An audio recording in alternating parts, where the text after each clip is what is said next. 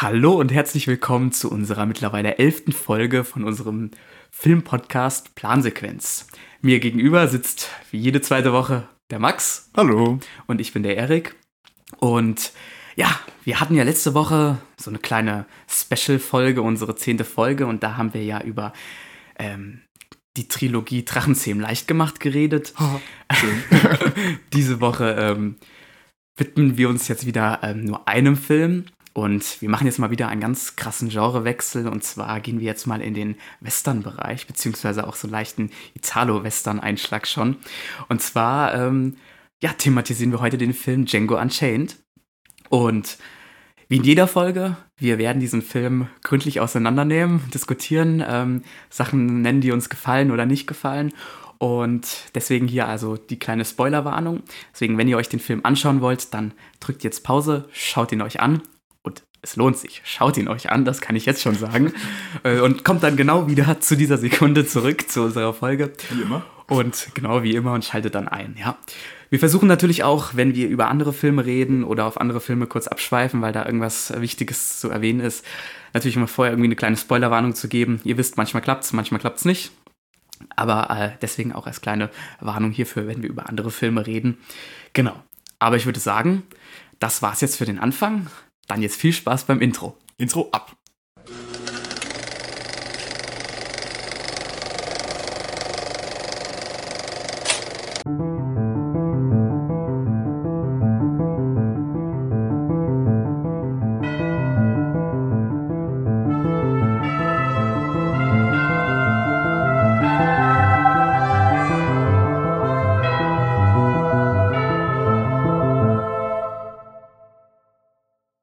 So, hallo und herzlich willkommen wieder zurück nach unserem Intro.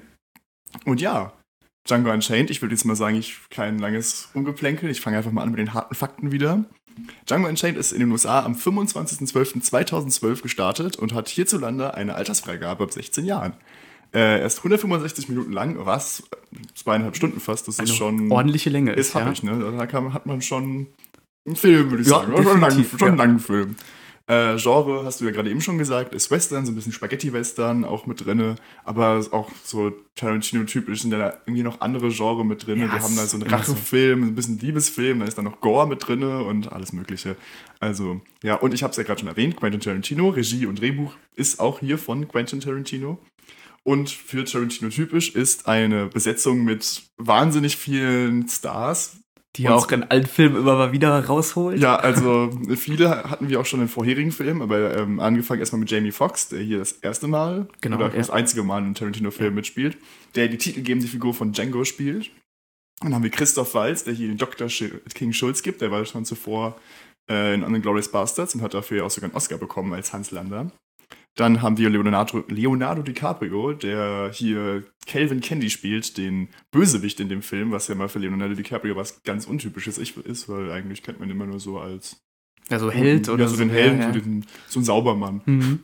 Und ja, ich glaube, es ist auch das erste Mal, dass er in einem Tarantino-Film vorkommt, aber es ist nicht das letzte Mal, denn er kommt zwei Filme später dann in Once Upon a Time in Hollywood wieder vor. Genau. Dann haben wir Kerry Washington, die spielt die Brunhilde. Die war auch schon zuvor mit Jamie Foxx in einem Film, und zwar in Ray, der, den Biopic zu Ray Charles. Falls man das nicht kennt, auch eine große Filmempfehlung. Mhm. Sehr schöner Film. Äh, Samuel Jackson, oh gut, der war schon in, der war schon Der war schon Ich einiges. weiß, in welchem Tarantino-Film war er schon dabei? Ich glaube, in Pulp Fiction war er auf Pulp jeden Fall, ja. Jackie Brown.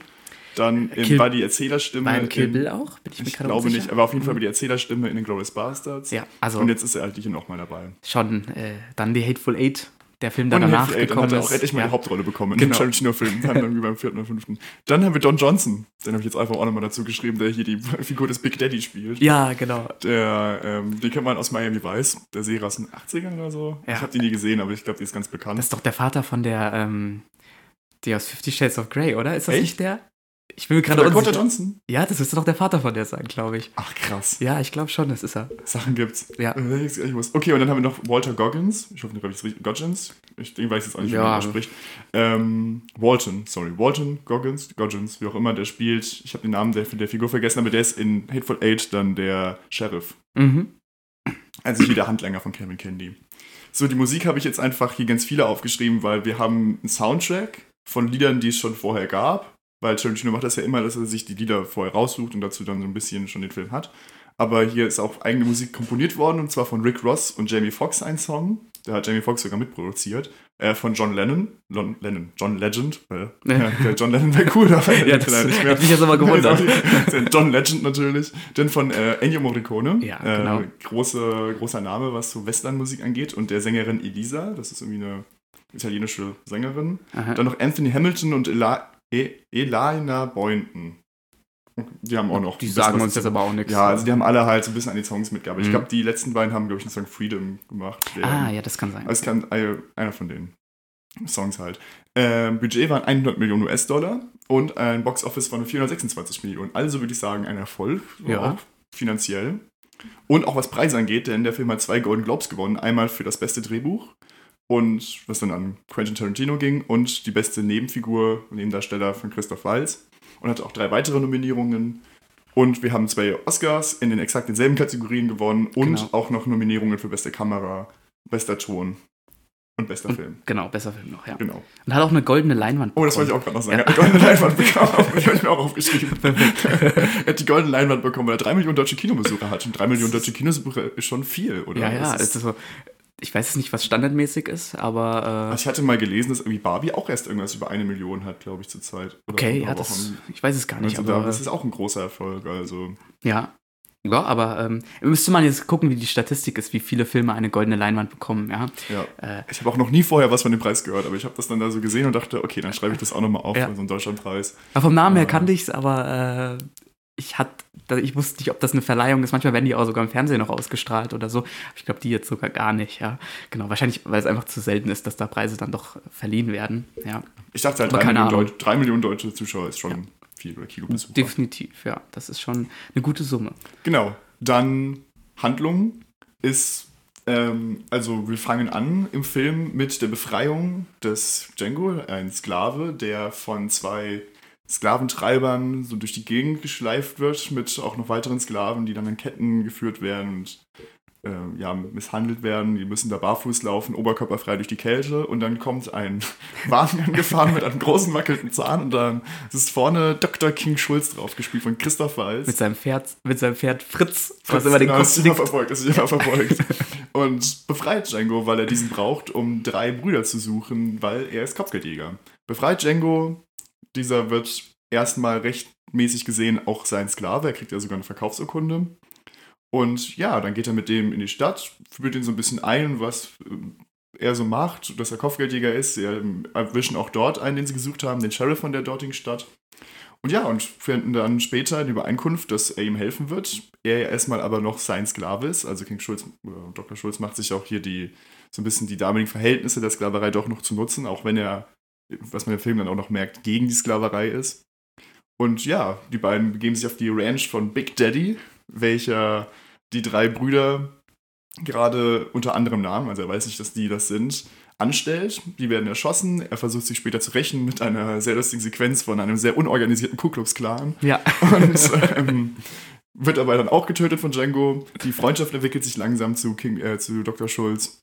Und ja, er führt ihn so ein bisschen ein in, die, in das Handwerk des Kopfgeldjägers. Und so entwickelt sich das erstmal so ein bisschen zu der Freundschaft und bis Django ihm erzählt, dass er eine Frau hatte, und zwar Brunhilde, was für Schulz sehr besonders ist, weil er ist nämlich Deutscher. Und Brunhilde ist ja aus dem Nibelungenlied, aus der Nibelungensage, ja, die Frau oder auch die Hauptfigur mit Mhm. und sagt dann, ach, wie toll, weil ich bin ja auch deutsch. Und dann, wie die halt davon reden, beschließen sie auch, dass sie sie retten möchten, aber erst nach Ende des Winters, weil sie wollen halt trotzdem noch mal so ein bisschen arbeiten und die Smith McCoy-Bande ausfindig machen. Ja, genau. Und so ist das dann erstmal, dass sie durch den Winter reisen, die Bande ausschalten, Geld verdienen und ja, bis sie dann fertig sind im Winter. Sie gehen auf die Farm von Calvin Candy, gespielt von Leonardo DiCaprio, welcher, ich weiß gerade nicht, wie das hieß, mit dem Mandingo, glaube ich, hieß das, der ein großer Fan davon ist. Das ist der Kampf zwischen zwei, Zwei Sklaven, auf Sklaven, Leben genau. und Tod, wobei er sich halt zuguckt Mhm. oder zuguckt und sich daran ergötzt, keine Ahnung. Ja. Also etwas äh, sehr mh, eklig, verabscheuenswürdiges, würde ich jetzt mal sagen. Also nichts Schönes zum Angucken, was auch sehr offensichtlich oder sehr deutlich im Film gezeigt Ja, wird. genau. Dazu kommen wir später auch nochmal. Und ja, sie tun so, als ob sie einen dieser Kämpfer von ihm erwerben möchten, aber in Wahrheit wollen sie Brunhilde haben. Das ist so ihr Plan, gehen mit ihm auf seine Farm, schmeicheln sich so ein bisschen ein, treffen Brunhilde Aber alles läuft dann aus dem Ruder. Er fährt durch sein Haus, Sklaven, durch den obersten von denen, gespielt von Samuel Jackson. Äh, Ich habe gerade leider vergessen, Steven hieß er. Steven, von ja. Steven, dass sie auf der Suche sind nach Brunhilde, weil er merkt, dass da zwischen Django und ihr irgendwas abgeht. Candy stirbt, Schulz stirbt, alle anderen sterben irgendwie auch. Django wird gefangen genommen, er rät wieder zurück, bringt den Rest um, jagt das Haus in die Luft, befreit Brunhilde und sie reiten zusammen die Freiheit. Genau. Jetzt mal so Exakt. ganz Das ist- zusammengefasst. Das ist der ganze Film. Das ist der was, ganze was Film. mir noch aufgefallen ist, äh, du hast am Anfang, glaube ich, nicht erwähnt, warum der King Schulz den Django braucht, weil er selber Also nicht weiß, wie diese drei Brüder aussehen und deswegen jemanden braucht, der die drei Brüder kennt. Und Django war mal auf einer Farm angestellt, wo die gearbeitet haben. Und daher kannte er die. Ja, Ja, das ist genau. für die alte Farm, wo auch er und Brunhilde zusammen genau, ja, gearbeitet haben. genau. Das noch so als kleines Anhängsel, was mir so aufgefallen ist. Also ich hoffe, ich habe nichts vergessen, das ist ein langer Film, ja, aber Nö, das ist das so war- die grobe Story vom Film. Genau, ja. Ja, gut. Ähm, das ist eben schon so ein bisschen angedeutet. Ähm, wir haben hier so, ähm, so verschiedene Abschnitte in dem Film. Also ich gehe jetzt mal auf die Umsetzung des Inhalts ein schon, wenn das okay ist für dich. Ja, tu das, ich Ähm, hätte jetzt nicht gesagt. Und es gibt diese, diese, diese verschiedenen Abschnitte in dem Film. Äh, am Anfang die Befreiung von Django, dann ähm, die Ermordung des Sheriffs als erster Job, dann weitergehend mit ähm, die drei Brittle-Brüder zu finden und dann langsam dieses, sich ähm, dem Calvin Candy zu nähern. Und diese Abschnitte im Film, das ist ja eher so ein bisschen auch untypisch für so einen normalen Film. Normalerweise hat man ja so ein Thema, auf das man am Ende hinaus möchte. Und dieser Film arbeitet ja in gewisser Weise in so leichten Kapiteln. Er macht es nicht so ausschlaggebend wie andere Tarantino-Filme, wo wirklich exakt die Kapitel betitelt werden, weil Tarantino liebt ja diese kapitelartigen Aufbauten. Aber der Film macht es auch, ja. Und das, das finde ich so schön an dem Film, dass wir so Abschnitte haben, die nacheinander erzählt werden, ja, aber Gesamtheit dann einen ganzen Film ausmachen. Und zu diesen Abschnitten ist es auch noch cool, dass man dann sozusagen nicht nur die ganze Zeit ja an einer Location ist, sondern wir sozusagen eine Reise durch halb Amerika, wenn man so will, oder zumindest durch den, äh, durch einen großen Bereich machen, ja, ähm, in diesem Film. Und das finde ich halt schön, dass das nicht nur alles dann so in einer Stadt oder Gegend spielt, sondern nein, wir haben hier diese ähm, anfängliche, wie soll man das nennen, Wüstenlandschaft, keine Ahnung. Dann geht es irgendwann ähm, in die Stadt mal rein, dann ähm, auf die erste Farm, dann zur nächsten Farm und so und diese, diese Abschnitte oder dann halt durch den, durch den Winter, durch den Schnee. Und das finde ich sehr schön, dass dieser Film so einen großen Spektrum abdeckt von unterschiedlichen Themen, die abgedeckt werden, in Kapiteln, aber auch ähm, von Landschafts- oder Locations. Ja? Das finde ich cool hier gelöst. Ja, auf jeden Fall. Und wir haben ja auch, ich würde sagen, wir haben so diese zwei Hauptteile im Film. Einmal die erste Hälfte, wo die beiden sich anfreunden, Django zum, Genau, äh, ja. zum Kopfgeldjäger wird und die auch die, die auf der ersten Farm sind. Und man hatte auch so ein bisschen, wie sie auf der Farm von Big Daddy sind. Da lernt man ja auch schon so ein bisschen kennen, wie die beiden arbeiten. Das ist so ein bisschen auch der Aufbau dann für was in der zweiten Hälfte, dann mit der eigentlichen Handlung, weil das ist ja so Genau. die richtige Handlung vom Film Mhm. beginnt ja erst in der zweiten Hälfte, was dann auch passiert. Also er baut ja auch schon eigentlich ganz schön auf und zeigt, wie die das machen, dass das auch schon so ein bisschen vertraut wirkt, wenn man das dann später nochmal sieht. Da sind sie ja schon dieses eingespielte Team, Genau. die sich trotzdem immer noch so ein bisschen streiten und immer noch Meinungsverschiedenheiten haben, wie sie Sachen machen. Aber trotzdem in der zweiten Hälfte merkt man das dann so. Und das finde ich auch gut, diese Kombi, einen Film zu machen, in dem es einen ja, schwarzen Sklaven gibt und einen weißen Deutschen, die eigentlich ja so verschieden sind, wie es nur geht, ja, die ja eigentlich wirklich äh, von ganz anderen Kontinenten kommen und gar keine Ahnung haben voneinander, aber trotzdem ein Film zu sagen, wir machen eine, eine, einen Film oder Tarantino sich gedacht hat, wir machen einen Film zwischen einem schwarzen Sklaven und einem deutschen Zahnarzt, der als Kopfgeldjäger tätig ist und bilden das als Freundschaft in einen Film ein, finde ich einen sehr interessanten Ansatz, ähm, der hier gegangen wurde. Ja. Ja, auf jeden Fall. Also die Figuren sind ja auch anfangs noch sehr unterschiedlich, weil Dr. Schulz ist ja eine sehr gebildete, wortgewandte Person, die sehr klar denkt und so sein immer einen Schritt voraus ist.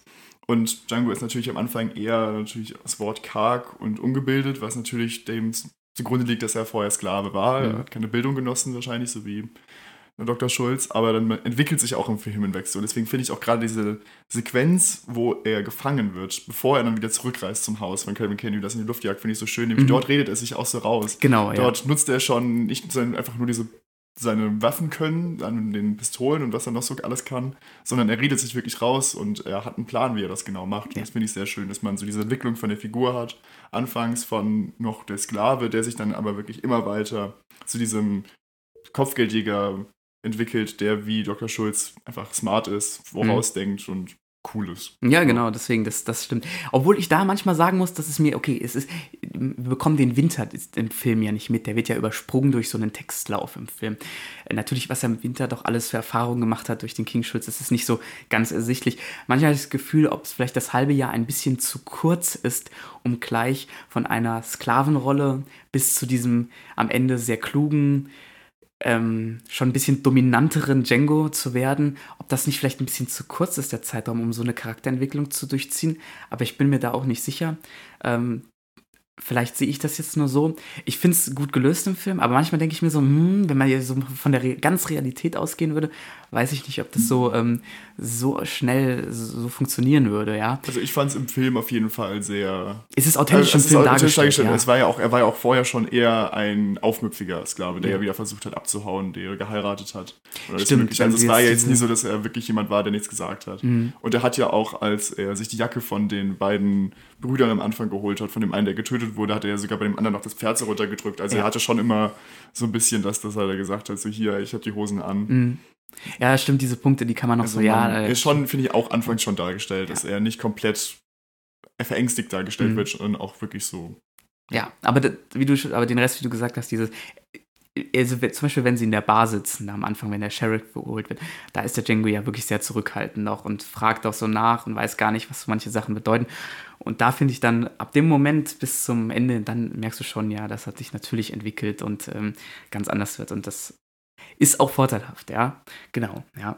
Die Bar-Szene und diese Szene am Anfang ist auch mit einer meiner Lieblingscharaktereinführungen, und zwar die von Dr. Schulz, weil man hat erstmal das, das am Anfang das mit, dem, mit diesem Wagen, mhm. da merkt man aber noch gar nicht so viel, man merkt nur, okay, er ist wortgewandt, er, er zückt auch schnell die Waffe und kann das. Mhm. Aber ich fand gerade in dieser Kneipe, man hat da so ein paar ja. Sachen gemerkt, er weiß, wie man richtig Bier einschenkt, er hat mhm. Manieren, weil direkt als er diesen Hut sieht, macht so und genau. sagt, er muss den wieder wegmachen, ja. das finde ich wirklich toll und dann wie er da auch den Sheriff holt und an den erschießen sich dann rausrede. Also das ist so, diese beiden Szenen sind so mit einer meiner Lieblingscharaktereinführungen in überhaupt irgendeinem Film. Ja, das die, stimmt. Ich, die ja. liebe ich richtig. Ja, also. das, diese, diese, ähm, wie, der, wie der King Schulz da so dargestellt, also die gehen da raus, alle Waffen auf sie gerichtet. Er erklärt und sagt, ähm, und sagt dann, also er erklärt ja, ja, wir haben den jetzt erschossen, ja, tralala, warum auch immer, etc. Und zum Ende hin, im Grunde genommen, sie schulden mir 200 Dollar. Ja. Und ich finde das so genial, das einfach so zu sagen und so auch zu schreiben, diesen Dialog. Allgemein die Dialoge ähm, in diesem Film Tarantino, ich liebe Tarantino-Dialoge, weil sie einfach, die sind wirklich die authentischsten Dialoge, die ich kenne, weil ich finde sie so, ähm, so, so lebensecht, ja, die könntest du halt wirklich führen, diese Dialoge, und die wirken nicht gestellt. Wie oft kenne ich irgendwelche Serien, Filme, wo immer nur A-Person sagt was, B sagt was, C sagt was, A sagt was, und jeder Satz hat aber ein Ziel, um mal zu einem Ergebnis zu kommen, und das macht Tarantinos Dialoge, machen das nicht. Nehmen wir am besten diese, diese Szene von diesem äh, von diesem, ähm, äh, wie, wie, heißt er von der, äh, der sich dann rächen möchte, mir ist der Name gerade entfallen. Big Daddy. Der Big Daddy, genau. Dieser kleine Einschub, der zeigt mit diesen Masken, ja, wie die sich die, die, die, die, die Masken gemacht haben, damit sie nicht erkannt werden. Und ähm, dass sie sich dann da aufpopeln und nächstes Mal dann mit richtigen Masken und nicht so, so Billo-Masken wie diesmal komplett irrelevant für diesen Film, diese Sequenz. Aber in der Vorbereitung so authentische Dialoge zu schreiben, ja, das finde ich einfach genial. Und diesen Einschub, den finde ich auch mittlerweile immer noch einen der witzigsten in diesem ganzen Film, wo die dann darüber diskutieren, ob diese Masken jetzt richtig sind oder nicht. Ja, und das, ich lache mich da jedes Mal, wenn ich das sehe, habe ich immer ein Schwunzel auf dem Gesicht. Ja. Also auf jeden Fall, die Dialoge sind auch immer, dass die sich auch immer sehr weit ziehen. Da wird ja immer viel, sehr, sehr viel Spannung aufgebaut in Tarantino Filmen, dass er über eine lange Zeit lang Dialoge aufbaut, die man weiß ja im Endeffekt, worauf es irgendwie hinausgeht, dass irgendwas passiert und das das zieht sich ewig, aber die Dialoge sind jetzt nie langweilig. Genau. Also, da möchte ich gleich jetzt mal einen kleinen Spoiler-Einschub. Und zwar möchte ich mal kurz einen Vergleich zu einem seiner ersten Filme, und zwar Reservoir Dogs. Ähm, in Reservoir Dogs, deswegen jetzt eine kleine Spoilerwarnung, wenn ihr den noch gucken wollt, ähm, gibt es am Anfang mehrere, sagen wir mal, Gangster, ja, die zusammenarbeiten. Und Tarantino führt diese Leute in ihren, in ihren Charakterzügen ein, indem er sie alle am Anfang in einem Diner an einem Tisch sitzen lässt und darüber diskutieren lässt, ob man Trinkgeld geben sollte oder nicht. Und jeder kommt zu Wort. Und das ist eine 10- bis 15-minütige Sequenz, in der die wirklich fast nur darüber diskutieren, ob man Trinkgeld geben soll oder nicht. Und ob Like a Virgin von Madonna. Ich weiß nicht was Ja, die Bedeutung auch von noch, ja. ja, aber so solche, solche Sachen, so Ja, komplett genau. irrelevante Sachen. Aber so führt er dann Charaktere richtig gut ein, weil er durch authentische Dialoge das schafft. Und das macht er auch hier in dem Film, ja. Äh, dann möchte ich auch gerade einfach mal dazu auch nochmal ein Beispiel geben und deswegen Spoilerwarnung zu Glorious Bastards. Da hatten wir auch eine Szene und ich mache kurz Pause für Leute, die Vorsprung wollen. So, da haben wir nämlich auch die Szene im Keller, du wirst du wissen, von der ich meine, die auch bestimmt 10, 15 Minuten geht, Mhm. die sich auch wirklich die ganze Zeit, äh, ich glaube, Tarantino hat die ja selbst mal bezogen, äh, be be beschrieben als wie ein Gummi, den man immer weiter zieht und am Ende reißt er und es gibt einen lauten Knall. Das passt bei der Szene, finde ich, Total, wie die Faust ja. aufs Auge. Also es, es dehnt sich, man hat, es wird immer spannender, man hat immer diese Soldaten, die dann dort sind und auf einmal dann diesen Oberst von den Nazis, die dann auch noch dazusetzen, man weiß, irgendwas passiert bald und am Ende gibt es halt eine Riesenballerei. Mhm. Also das ist auch so, wo auch Dialoge drin sind, die mal mehr und mal weniger was mit der Story zu tun haben. Genau, ja. Also deswegen, da, da kann man wirklich sagen, das ist hier sehr, sehr gut gemacht, ja. Genau. Was mich beim ersten Mal schauen, ähm, ich habe den Film damals, ähm, ich habe mal im Fernseher geguckt, ja. Im Kino waren wir ja noch zu jung dafür, hätten wir ja noch nicht reingehen können. Ich habe mal im Fernseher geguckt und ich habe eingeschaltet ab dem Moment, wo der Django und der King Schulz in diese Bar am Anfang gehen. Und dann steht da ja dieser äh, Schandwirt da auf dem Dings, dreht sich um, sieht den Django, schlägt sich den Kopf an, diesem, an dieser Lampe an und sagt, äh, wow, wow, wow, wow. was schleppst du hier den, äh, ein, das N-Wort, ja? genau. Ich, wir sprechen das jetzt hier nicht aus, aber warum schleppst du den mit rein? Und ich, damals als, keine Ahnung, 14-jähriger Erik, war total schockiert, dass so ein Wort im Fernsehen gesagt werden darf, ja? Ich wusste das damals nicht und dieser Film, der nutzt dieses Wort ja auch wirklich dauernd. ja? 110 Mal. 110 Mal sogar. Ja. Ja. Und ähm, hält davor ja auch nicht zurück. Und ich weiß nicht, ob ich das jetzt gut finde oder nicht, ähm, aber Tarantino macht es ja somit auch authentischer, weil das ja damals wirklich wahrscheinlich so gewesen ist, ja. Und äh, dass er da halt auch nicht irgendwie drum redet, sondern er benutzt das Wort eigentlich hast du so Gefühl oft, wie es nur geht, ja, weil und das ist so typisch Tarantino. Das macht er auch in seinen alten Filmen, in seinen anderen Filmen hat er das ja auch so gemacht schon. Äh, aber mich damals als kleine Erik hat das sehr erschrocken, dass so ein Wort da so gesagt werden darf, ja. Äh, also zu dem Thema mit dem N-Wort und auch Mhm. gerade nochmal zu der Szene, die du ja gerade erwähnt hast, mit denen, wo die von auf den Pferden sitzen und sich über diese Masken beschweren. Ich finde es nämlich eigentlich ganz schön gelöst in dem Film. Denn es wird sich, der Film ist sich schon bewusst, was für ein Thema er behandelt. Sklaverei Mhm. ist ja schon ein sehr grausames Thema, es war eine schreckliche Zeit. Und er macht sich aber nicht lustig über diese Zeit. Er zeigt, wie es war, auch Genau. mit der Brutalität. Wir haben ja auch die Szenen, wo die ausgepeitscht werden, wo ein Sklave von Hunden zerfetzt wird. Mhm. Und auch dieses, natürlich diese Herabwürdigung durch das N-Wort immer wieder gezeigt wird. Aber es wird sich schon lustig gemacht, aber nicht über das Thema, sondern Nee. über die Menschen, die rassistisch waren, über Ja. deren Ideologie, über die wird sich ja wirklich im laufenden Band lustig gemacht, Ja. wie dumm eigentlich im Endeffekt die waren. Ja. Gerade ne, durch diese Szene, wo die da auf diesem Pferd sitzen, dass die eigentlich totale Vollidioten einfach waren Mhm. teilweise. Und auch durch Calvin Caney dann später, der ja auch als ein bisschen pseudo-intellektuell dargestellt wird. Was ich ganz toll fand, schon bei seiner Charaktereinführung, noch bevor überhaupt gezeigt wurde, so, ja, er ist ganz frankophil und dann sagt der Schulz irgendwas auf Französisch und dann so, aber bitte reden Sie nicht auf Französisch, er kann ja kein Französisch, aber er tut halt so, als ob er es könnte. Und auch nicht wusste, dass der Autor von Die drei Musketiere Genau. auch schwarz ist. Ja. Also, Das finde ich immer noch den. war. Das wusste ich vorher auch nicht. Und wenn ich vorher das, wenn ich das jedes Mal in dem Film wieder höre, äh, bin ich immer so, oh, da, also das erste Mal ist mir so halb die Mundlade runtergefallen, muss ich sagen, weil ich da doch sehr beeindruckt von war. Äh, Und finde ich auch gut, dass sie dann sowas auch in den Film eingebaut haben, ja. Ähm, Um denen zu zeigen, ähm, dass das Verhalten von denen eigentlich schlecht ist, ja. Äh, Oder auch diese sehr brutale ähm, Kampfszene zwischen den zwei Sklaven, Mhm. die da ja auch wirklich sehr explizit dann schon dargestellt wird. Äh, und eigentlich, wenn man ganz ehrlich ist, zeigt, wie schwachsinnig das eigentlich alles war, ja. Und dass man sowas damals toll gefunden hat, eigentlich nur komplett krank war, wenn man ganz ehrlich ist, ja. Äh, aber und deswegen, der Film zeigt das auch so, weil du bist als Zuschauer, das finde ich sehr, das finde ich dann gut gelungen, weil du bist als Zuschauer gezwungen, dir das anzusehen, ja, auch auf längeren Zeitraum.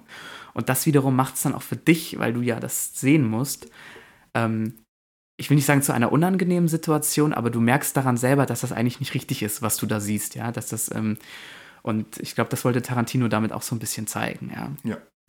Dieses Fehlverhalten, genau. Ähm, dann möchte ich gerade einfach nochmal zu der Szene kommen, mit denen, wo sie das erste Mal auf Candy treffen, in diesem Mhm. Raum, mit dem, nämlich das ist auch einer meiner Lieblingsdialoge in dem Film, und zwar, wenn Django an der Theke sitzt, kommt ja dieser andere Sklavenhalter zu ihm, gespielt von Franco Nero, und Ja. fragt ihn dann genau, wie er heißt, und er fragt, wie wird es denn buchstabiert, dann D-J-A-N-G-O, das D ist stumm, und der andere antwortet natürlich, äh, ich weiß, Und das ist ganz lustig, weil Franco Nero der Genau. Schauspieler war von Django aus den 60ern. Ja. Und ich finde das jedes Mal so lustig, wenn die da stehen. Und dann, also, ja, Ich hab den- ein, ein Dialog, den ich sehr mag an dem Film.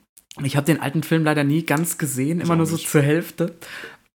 Aber ich weiß noch, es gab, glaube ich, so eine Szene, er ist schon lange her, da hat er da einen Sarg, glaube ich, über irgendeinen einen Sarg hat er da über so eine Landschaft geschleift oder so, aber mehr weiß ich tatsächlich auch nicht mehr von dem Film.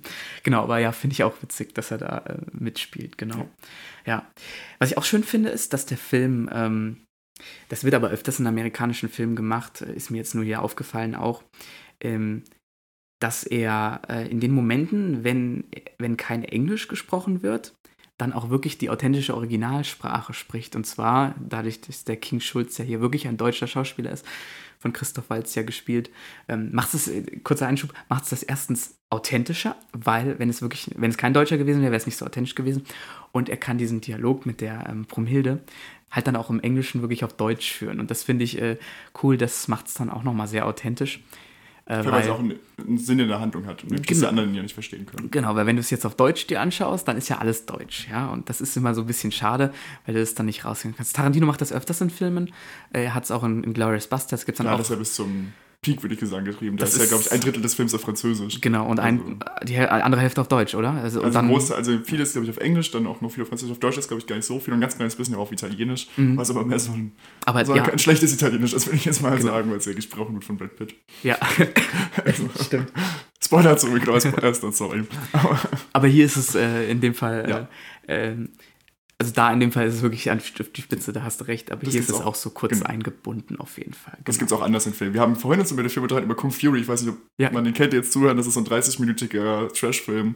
Und da gibt es dann auch, gibt's dann auch Kann man Nazis sich auf YouTube Film. anschauen, ja. Kann man sich auf YouTube anschauen, große Empfehlung. Und da gibt's ja dann, sprechen ja dann auch Deutsch. Ich zeige jetzt hier mal mit Anführungszeichen, das ist immer so bla bla bla bla bla bla bla. Verstehst du halt. Ja, und das ist, wird also getan als bis Deutsches, weil wahrscheinlich hören sich für amerikanische und englische Zuschauer Deutsch auch ungefähr genauso an. Genau. Aber Ja. ja. für deutsche Zuschauer ist das immer ganz schön, dann finde ich, wenn man die deutsche Sprache auch darstellt wie die deutsche Sprache. Oder es ist manchmal mit einem richtig, richtig schlechten Akzent, das Ja. gibt's teilweise auch. Das hatte ich auch schon in manchen Ja, Serien, also- ja.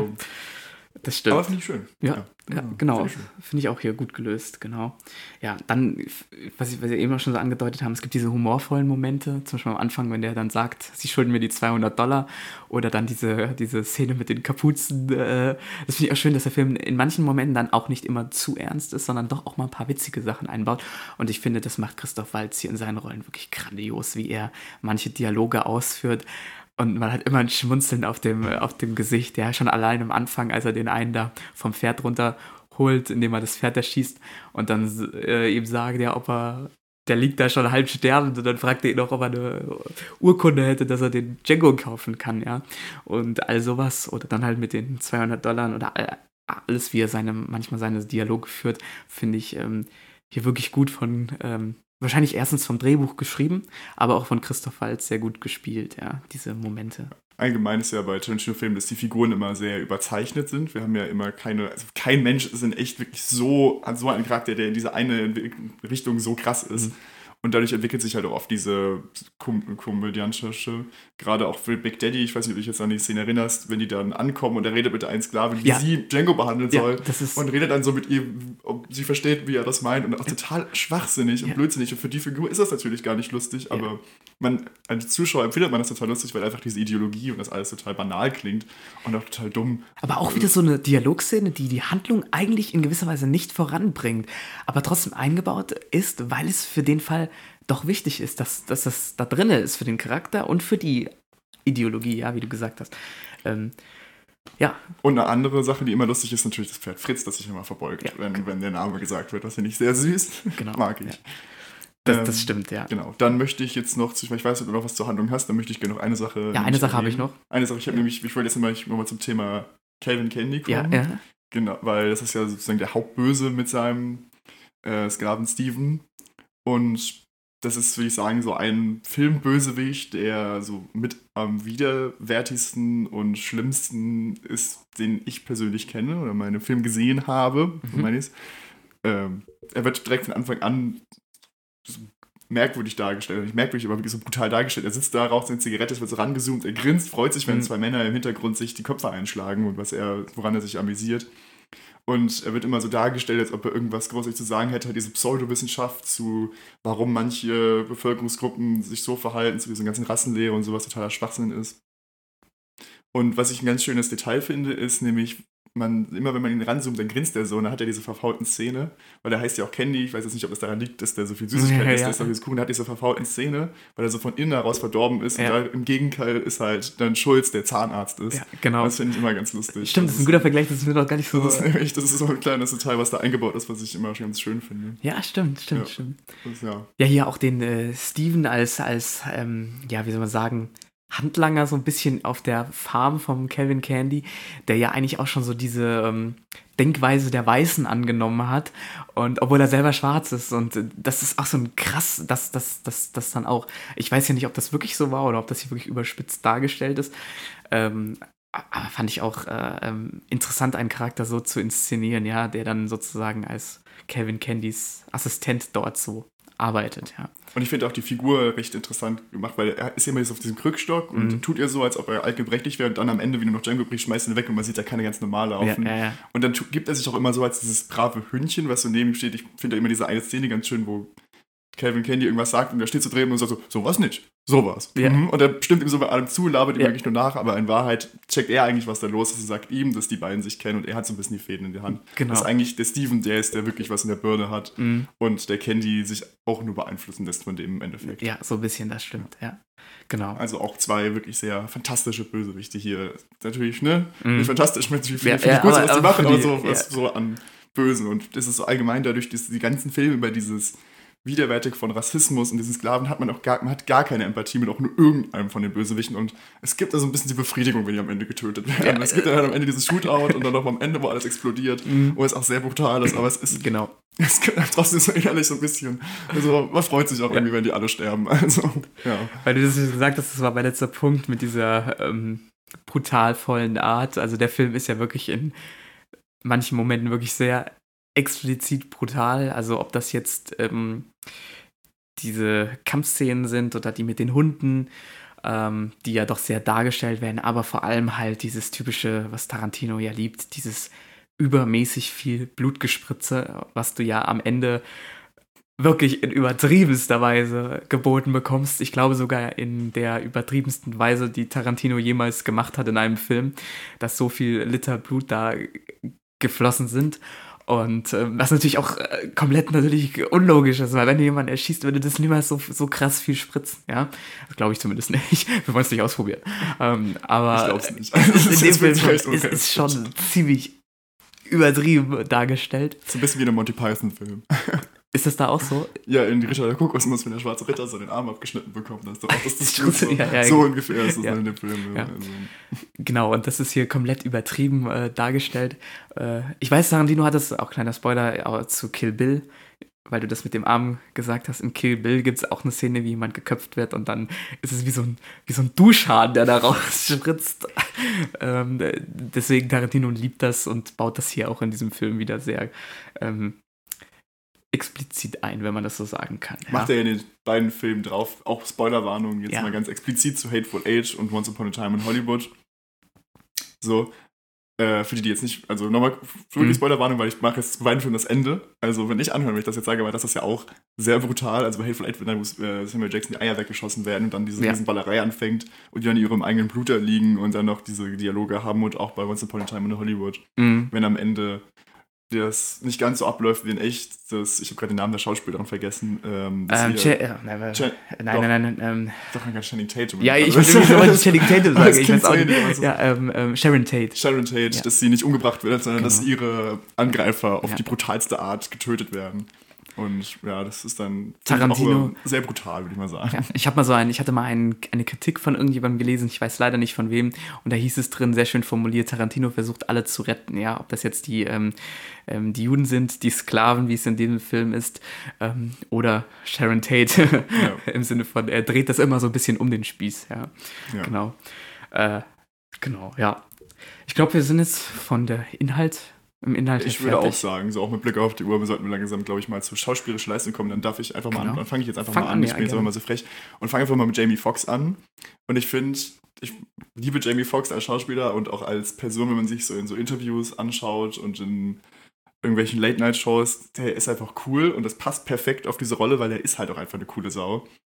Und ich finde, da gibt es auch einfach nicht mehr zu sagen, weil er stellt ihn einfach super dar, aber in den emotionalen Momenten, so mit seiner Frau, wo sie abhauen, versuchen zu fliehen, dieser Sequenz, wo dann auch im Hintergrund auf Freedom läuft, das ist alles so perfekt. Und dann hast du einfach auch noch diese Performance von ihm, die auch einfach super ist. Und ich kann mir nicht vorstellen, dass Will Smith, der ursprünglich mal ja, kann ich mir auch nicht vorstellen. Django spielen sollte, dazu kommen wir später aber auch nochmal mhm. in, in der Produktion äh, spielen sollte, kann ich mir gar nicht in der Rolle mhm. vorstellen, weil ich finde, Will Smith ist so, der hat auch Coolness, aber ich finde, Jamie Foxx ist einfach nochmal einfach nochmal ein Tick anders. Mhm.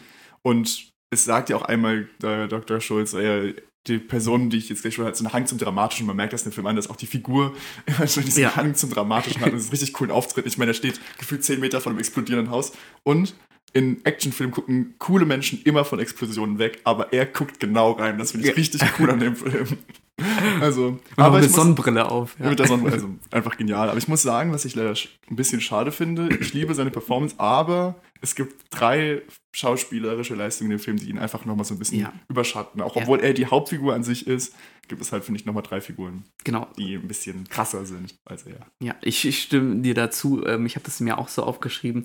Ich finde, er ähm, die Charakterentwicklung, auch wenn ich gemeint habe, dass sie mir vielleicht ein bisschen zu schnell gewesen ist, aber die spielt er gut. Wenn sie in dieser Schnelle passen würde, ähm, dann finde ich, macht er das okay. Also von diesem anfänglich doch ein bisschen zurückhaltend bis hin zu diesem dominanten ähm, und diesem, ähm, ja, klugen ähm, Menschen, äh, den, den, er dann am Ende, äh, listigen Menschen, wenn man das schon so nennen kann, äh, macht, finde ich äh, gut. Aber ja, Christoph Waltz, Leonardo DiCaprio und Samuel L. Jackson sind für mich doch noch eine Spur besser, ja.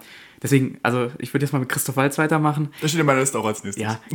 es ist einfach, er spielt das, er spielt das genial. Er macht das, diese, diese, dieses Ernste, was er in manchen Momenten hat, aber dieses zugleich auch Witzige oder dieses Humorvolle, das er mitbringt, dann wie er seine Dialoge auslebt. Man muss mal denken, es ist wirklich ein, es ist ja ein, der einzige deutsche Schauspieler in diesem Film und er macht das alles auch noch auf Englisch, ja, in diesem Film und es wirkt, es funktioniert, ja, obwohl es nicht mal seine Muttersprache ist, wenn man so will. Und deswegen finde ich das einfach von ihm, diese Performance, ähm, genial dargestellt. Ich sehe ihn super gerne in diesem Film.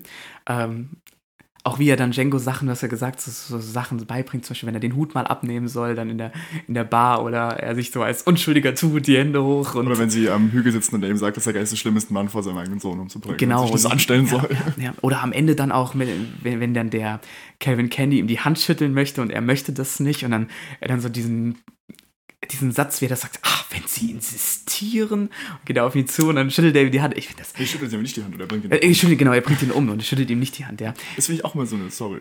Finde ich aber genial, wie er diese Sachen da spielt, ja. Hast, äh, das hatten wir jetzt gar nicht Behandlung, jetzt, jetzt mal ganz kurz. Mhm. Hast du eine Idee oder hast du eine Theorie, warum er ihn umbringt? Weil eigentlich ist er im Film hinweg immer eine sehr äh, rationale Person, ja. aber am Ende geht mir da wirklich so ein bisschen die Sicherung durch und er bringt einfach Candy ja. um. Also ich denke jetzt einfach von mich, er hat das, die Figur hat das so gemacht, weil ihm einfach dieses, dass er nicht will, dass die Person denkt, dass sie ihm überlegen ist, mhm. weil eigentlich ist er ja schon schlauer als Candy und dass er einfach die Welt schon so ein kleines bisschen noch ein bisschen besser macht, dadurch, dass der eine weg ist.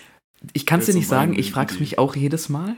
Äh, ich glaube einerseits natürlich das, was du gesagt hast. Ich glaube, Tarantino braucht aber auch einfach einen Grund, um ein Gemetzel anfangen zu lassen.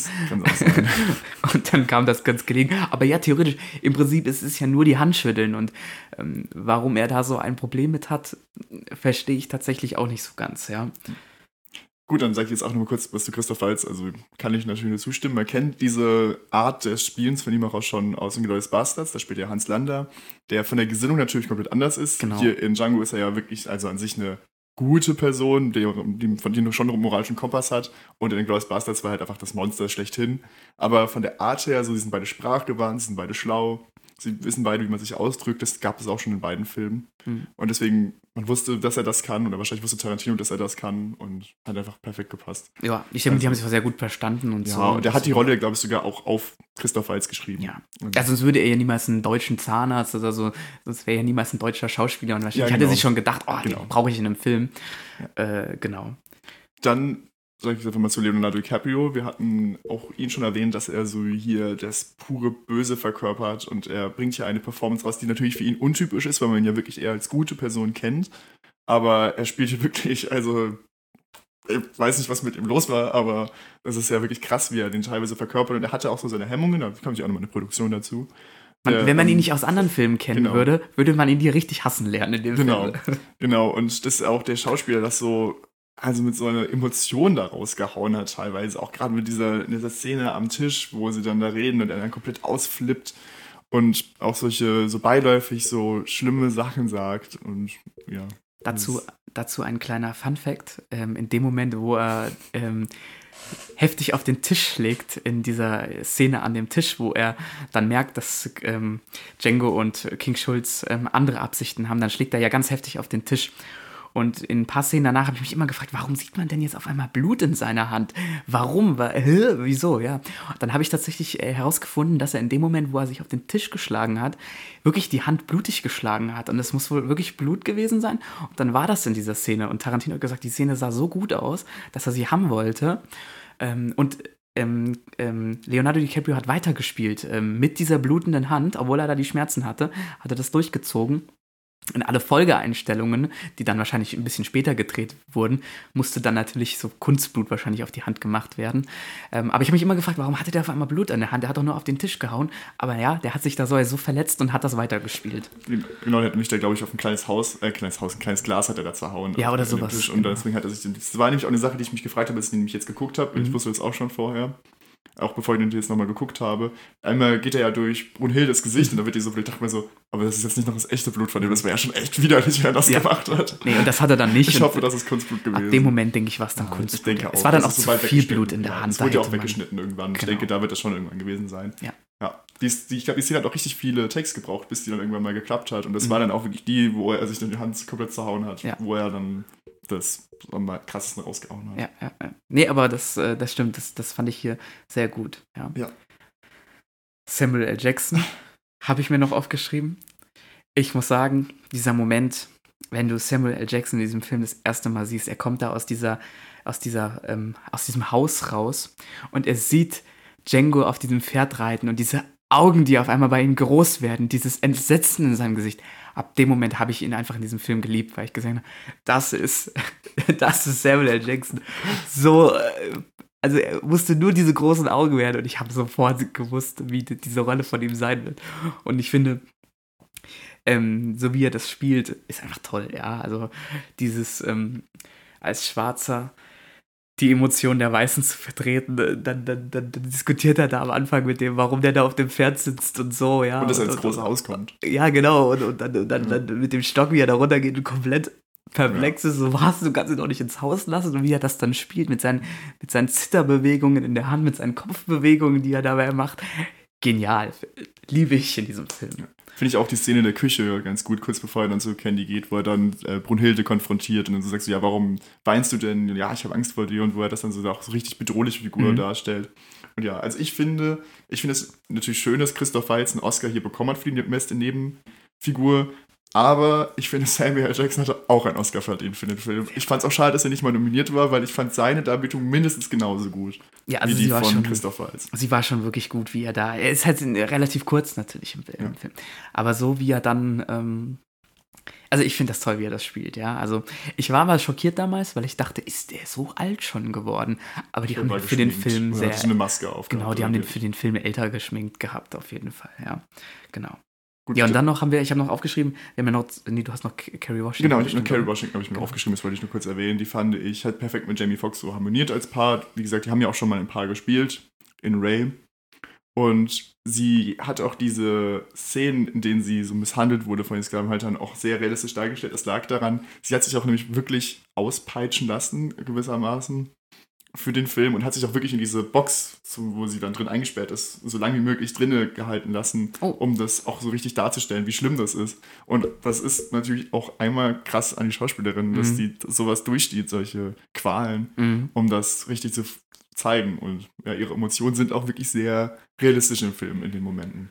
Genau, das, das stimmt. Also, das, wenn sie da schreit und dann da rausgezogen wird, das ist schon, ähm, das sieht schon gut aus, das stimmt. Da, da, genau. Ja, äh, was hatte ich noch? Äh, weil du das mit dem Auspeitschen gesagt hast. Es gibt da noch eine andere Szene, wie Django den einen von den Brittle-Brüdern auspeitscht. Ich frage mich bis heute, also wie die das gemacht haben. Ob, der, ob das ein Stuntman war und die den wirklich so ein bisschen ausgepeitscht haben oder ob das irgendeine gefakte Peitsche war. Ich weiß es nicht. Auf jeden Fall. Ähm, ich kenne das ja manchmal schon allein von Springseilen oder so, wenn ich mal früher Springseilen hatte, gleich, gleich der erste Schlag schon wehgetan. Und das sah aber ja schon sehr nach einer Peitsche aus. Wo ich mich dann gefragt habe, wie haben die das ähm, ordentlich gefilmt? Das ist so, das habe ich noch nicht so ganz rausgefunden, so, so Peitschenhiebe, ja. Ich habe nur noch aufgeschrieben, dass ähm, wir zwei Cameo-Auftritte haben. Einmal von Jonah Hill und Franco Nero. Äh, Finde ich beide genial, diese Auftritte, dass er die da reingebracht hat, so in kleinen Nebenrollen.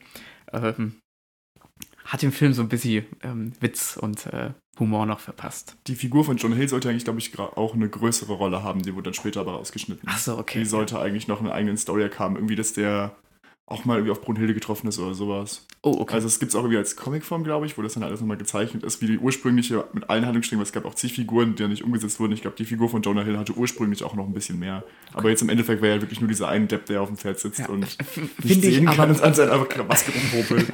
Also damit war ich komplett zufrieden. Das Ich auch, schon ich auch. Mir hat das auch komplett so Ja. gereicht, ja.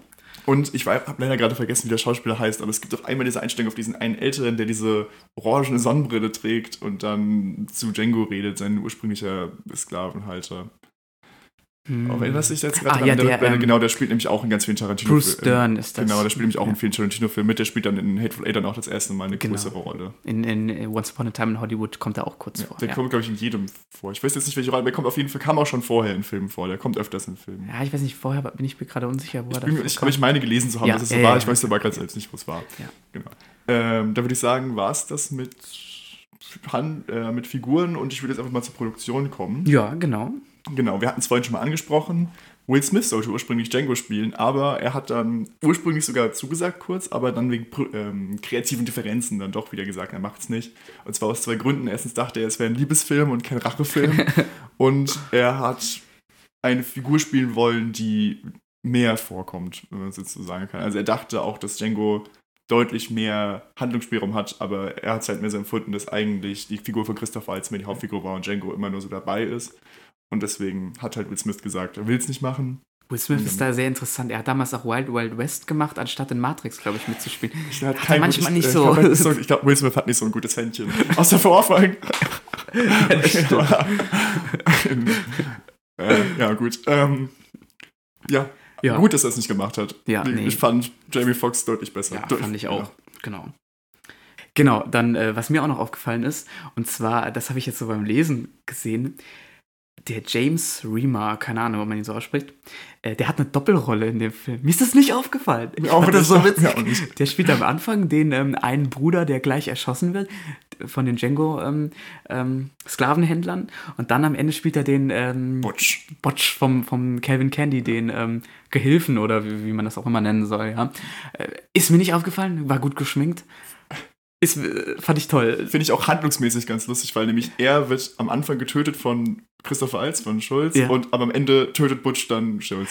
Ah, ja, ja, ja. Finde ich ja, ganz ja. lustig gemacht, dass er praktisch eine alte Figur einmal rächen darf und dann die Figur tötet, die seine erste Figur getötet Stimmt, hat. stimmt, ja. Das ist, das ist eine, äh, das finde ich ganz cool, ja, Ja, genau. Ja.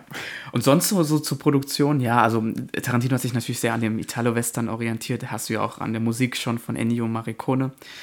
Ähm, ist es ja auch schon ähm, zu hören, äh, dass er das da genommen hat. Und er hat noch, sich noch an einem weiteren orientiert, und zwar ein, frag mich nicht, wie man das ausspricht, Flexploitation Genre orientiert. Mhm. Spricht man das so aus? Ich weiß es nicht. Ich glaube, es kommt von Exploitation, einfach Genau. mit Black am Anfang. Ja. Exploitation. Sozusagen äh, Filme, eigentlich ein Stil aus den 70ern, mit extremen Gewaltsdarstellungen, wie es ja in diesem Film hier auch sehr ist, aber die dann wohl an, deswegen Black davor oder Blacks davor, weil es dann an die, an die schwarze Bevölkerung wohl eher gerichtet war, diese Filme.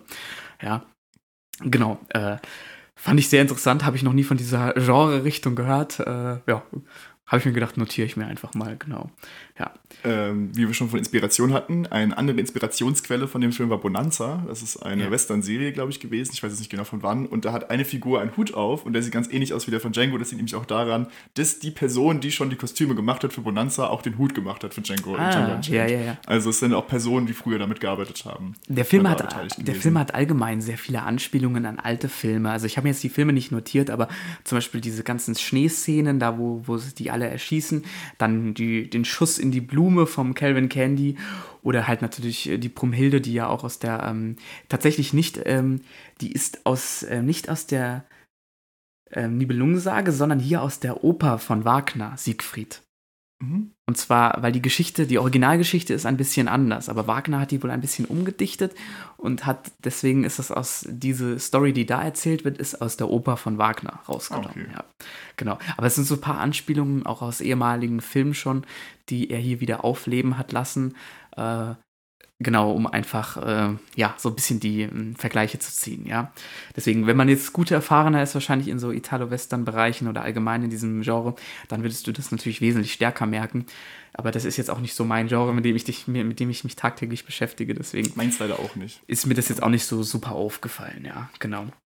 Kleiner Funfact noch, Tarantino spielt eine kleine Rolle selber. Genau, so einen kleinen Cameo noch. Äh, Finde ich immer toll, wenn er in seinen Filmen so eine kleine Rolle mitspielt. Das war ja schon in Pulp Fiction so. Kleiner Spoiler, ja, da spielt er halt auch mit, ja. äh, hat Und in. Reservoir Dogs. Äh, Reservoir Spielt Dogs spielt er, die, spielt er ja die ganze Zeit mit, wenn du so Ja. willst. Genau, und äh, Aber man muss natürlich sagen, wenn man sich den Film auf Englisch anguckt, Tarantino versucht sich ja an einem australischen Akzent, der ganz schrecklich ist. ganz schrecklich. ganz schrecklich ist. Der australischen Akzent, ich glaube, ich würde den gar nicht erkennen, ich weiß es nicht. Aber äh, ja. Ich glaube, so wie er spricht, erkennst du es auch nicht, dass das ein australischer Akzent ist. Das hat mich auf, ich habe, also es hört sich einfach vielleicht ein bisschen komisch an. Ja. Ich habe jetzt gelesen, es soll ein australischer Akzent sein. Okay. Habe ich jetzt nicht so rausgehört. Ja, ich, Also, ich, ich eigentlich auch nicht, ja. Deswegen, äh, also, man, also ich finde, man kann schon australisch erkennen, wenn man das hört, aber es hat sich nicht so angehört, wie er gesprochen hat. tja, Ähm. hat er mal was probiert.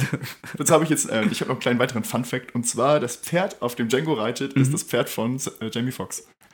Das, private das ist das Pferd. private Pferd von Jamie Foxx, auf dem er reitet. Das, Das hat er ja schon krass. vier Jahre vorher gehabt. Ja. Und Christoph Waltz hatte kaum Erfahrung mit dem Reiten oder Ja. konnte nicht reiten davor und ist auch einmal vom Pferd gefallen Ja. und daraufhin hat Jamie Foxx ihm einen ähm, Sattel mit Anschnallgurt geschenkt. Das ist cool. Er hat sich, glaube ich, aber Gott sei Dank nicht irgendwie was getan, als er gestürzt ist vom Pferd. Weil da kann natürlich auch was passieren, aber Ja, ja, ja. ich habe jetzt nicht irgendwie gesehen, dass da irgendwas passiert wäre. Nee. Aber auf jeden Fall, Jamie Foxx kann reiten und hat auch ein Pferd. Und das, das ist das Pferd aus dem Film. Das ist witzig. Es, am Ende, es werden hier sehr viele Tiere hier auch verletzt, so, so umgeschmissen etc. Am Ende des Films ist es auch extra nochmal eine Warnung, wo drin steht, dass in diesem Film keine Tiere verletzt worden. Das ist alles, äh, wenn dann Stuntpferde waren, die da direkt drauf trainiert wurden. Ähm, fand ich aber auch nochmal gut, dass sie es am Ende erwähnt hatten von dem Film, genau. Ja. Dynamit wurde zu der Zeit, gab es noch gar nicht, habe ich gelesen. Ja. Das wurde erst im Sonnenbrille Nachhinein- auch nicht. Sonnenbrille, ja, stimmt auch nicht. Ja. Ja. Ist erst im Nachhinein äh, erfunden worden. Also ja. historisch nicht ganz korrekt. Ja, genau. Ja. Und was mir auch noch so, das hat jetzt mit der Produktion von dem Film nicht so wirklich was zu tun, aber es gibt ähm, zwei Filme, die mir gerade so einfallen, die den Film Django ähm, bisschen parodieren, wenn man das so sagen kann. Das ist einmal von Seth MacFarlane ähm, A Million Ways to Die in the West, weil da spielt Jamie Foxx tatsächlich kurz als Django mit. Finde ich witzig. Und dann tatsächlich ein deutscher Film und zwar ähm, die Bully-Parade, in der die Szene mit Django und äh, dem Dr. King Schulz auch so ein bisschen parodiert wird. Mir Also gerade so auf- Handpuppen, ne, Genau, das als oder? Handpuppen, ja, ja, genau. Ist mir gerade nur so aufgefallen, dass es da ja äh, in beiden Filmen vorkommt, ja, genau. Äh, und noch eine weitere Sache zu Django. Und zwar hat Django im Prinzip zwei Fortsetzungen. Und zwar einmal sollte ursprünglich Hateful Eight die Fortsetzung zu Django Unchained sein und glaube ich sogar Django in the White Hell oder in White Hell heißen. Und die Figur von Samuel L. Jackson sollte Django sein. Ah, Aber das hat dann, also es gibt auch erste Drehbuchentwürfe davon, da geht es einfach darum, dass Django im Schneesturm vor einem Berg von Leichen oder sowas steht und auf eine Kutsche trifft. Also eins zu eins, wie auch Hateful Eight anfängt. Sorry, Spoiler dafür. ja, Ähm, und er hat sich dann entschlossen, das nicht zu machen, weil Hateful Eight, jetzt nochmal Spoilerwarnung, lebt ja davon, dass man eben nicht weiß, wer welche Intention hat in dem Film. Und hätte man gewusst, dass Django da mitspielt, wüsste man, dass er der Gute ist, Mhm. weil man ihn ja schon kennengelernt hat aus dem vorigen Film. Deswegen hat er es dann doch gelassen. genau. Ja. Und es gibt eine Comic-Fortsetzung, und zwar Django und Zorro. Wo Django und Zorro zusammen in einem Comic zusammenarbeiten. Das Das sollte, nicht, sogar mal, das sollte mal eine Zeit lang sogar verfilmt werden, aber es wurde dann doch gelassen. Leider. Oh, das, das hätte ich witzig gefunden, glaube ich. Ja, aber es gibt es anscheinend als Comicbuch. Okay. Interessant, interessant. Ja, ich glaube, ich überlege gerade, ja, sonst habe ich jetzt zur Produktion erstmal so nichts mehr. Ich jetzt auch nicht direkt. Ja. Sonst habe ich, äh, würde ich weitergehen an die, auf die, die Kameraarbeit. Mhm. Ähm, ich finde die Kameraarbeit hier sehr schön in dem Film. Ähm, ist auch von ähm, Tarantinos äh, Stammkameramann. Äh, jetzt hatte ich den Namen, warte, ich muss mal gerade nachschauen. Das ist Robert Richardson. Äh, der ist seit Kill Bill Stammkameramann von ähm, äh, ähm, Tarantino. Und der hat auch schon andere sehr schöne Filme damit inszeniert. Und er, dieser, der Film ist, weil Tarantino das ja sehr gerne hat, der ist immer noch analog gefilmt. Also ist hier nichts Digitales, sondern er dreht ja gerne analoge Filme. Äh, und äh, dieser Film arbeitet mit sehr vielen Crash-Zooms. Das ist einer der Filme, in denen ich so heftige Crash-Zooms noch nie gesehen habe, ja. Also du hast die totale und dann wumm, gehst du schlagartig ran, ja. Ob das jetzt zum Beispiel an der Szene ist, wo ähm, Leonardo DiCaprio zum allerersten Mal gezeigt wird, aus der totalen, wumm, wird rangezoomt. Oder wenn die irgendwie jemand erschossen wird und dann geht es schlagartig auf den, der gerade erschossen wurde, drauf oder was auch immer. Oder in der Szene am Anfang, hat sie das schon erwähnt, wo dem äh, Mann da in der Kneipe die Lampe gegen den Kopf knallt. Genau, oder oh, da, bumm, ja, genau, da wird auch sehr schlagartig. genau, und das ist ähm, hier in dem Film ähm, sehr oft wird das genutzt, deswegen das finde ich total cool. Und bei, äh, vor allem zum Ende hin, wenn dann in dem Haus die ganzen Leute da erschossen werden, da arbeitet er teilweise mit Slow Motion und Blutspritzer-Effekten, die dann noch auf dem Audio draufgelegt sind. Das finde ich sehr, sehr, ähm, sehr, sehr krass hier, genau. Ähm, und äh, das ist schon die extremste in dem Film, ja, diese Crash-Zooms und diese Slow Motion. Und was also gar nicht so, nicht so sehr mit der Kameraarbeit zu tun hat, aber äh, teilweise haben die schon während dem Dreh die Musik, die ja schon zu dem Zeitpunkt für den Film existiert hat, weil diese ganzen Songs ja schon geschrieben waren oder was auch immer oder schon existiert haben, haben die während dem Dreh abspielen lassen, ja, sodass du schon auf dem Material teilweise den Ton von dem Song gehört hast, von, dem, von der Kameraarbeit, äh, weil du, weil die Musik dann sozusagen schon passend dafür fertig gewesen ist. Ja? Genau. Deswegen äh, fand ich das auch ganz cool, dass man schon so die Musik dann am Set teilweise abgespielt hat für den Film, ja. Ich kann dazu eigentlich jetzt gar nicht mehr so viel sagen. Also ich, ich war, ich war, ich fand es interessant. Ich habe den Film gesehen und dachte, das als letztes, äh, ich dachte, der wäre im CinemaScope gefilmt worden. Als ich ihn dann gesehen habe, habe ich gemerkt, nö, der ist im 16 zu 9 Format erhältlich. Das ist, das ist jetzt nur was, was mir so aufgefallen ist als Kameramann und, und Bildtechniker, aber fand ich irgendwie interessant, ja. Vor allem, weil Tarantinos nächster Film, der Hateful Eight, ja auf 70 mm im wirklich heftigen CinemaScope gefilmt wurde und ein komplett anderes Bildverhältnis darstellt, als es hier Django Unchained getan hat. Ja. Gut, also ich will, jetzt einfach, ich, will jetzt auch, ich will, jetzt auch, nichts mehr zur Kameraarbeit hinzufügen. Ich lasse es jetzt einfach mal jo. so stehen und ich mache jetzt einfach mal mit Kulisse und Location weiter. Äh, ich finde, alles sieht sehr realistisch aus. Es wurde auch an echten Drehorten gespielt, was man immer toll findet, was ich immer toll finde, was auch immer zu sehen ist. Und es teilweise auch die Drehorte geändert werden mussten wegen des Wetters, weil eigentlich sollte, es gibt ja diese Szene Winter, wo natürlich dann Schnee sein soll, dass man erkennt, dass das Winter ist. Und die ursprüngliche Location war super ungewöhnlich für, das, für den Ort und für die Jahreszeit, dass gar kein Schnee lag. Da mhm. hatten sie ziemlich Pech und mussten dann einmal komplett in einen ganz anderen Start fahren, mhm. wo sie dann trotzdem diese schönen Aufnahmen gemacht haben. Und wo es dann endlich Schnee gab, weil es einfach nicht vorhanden war.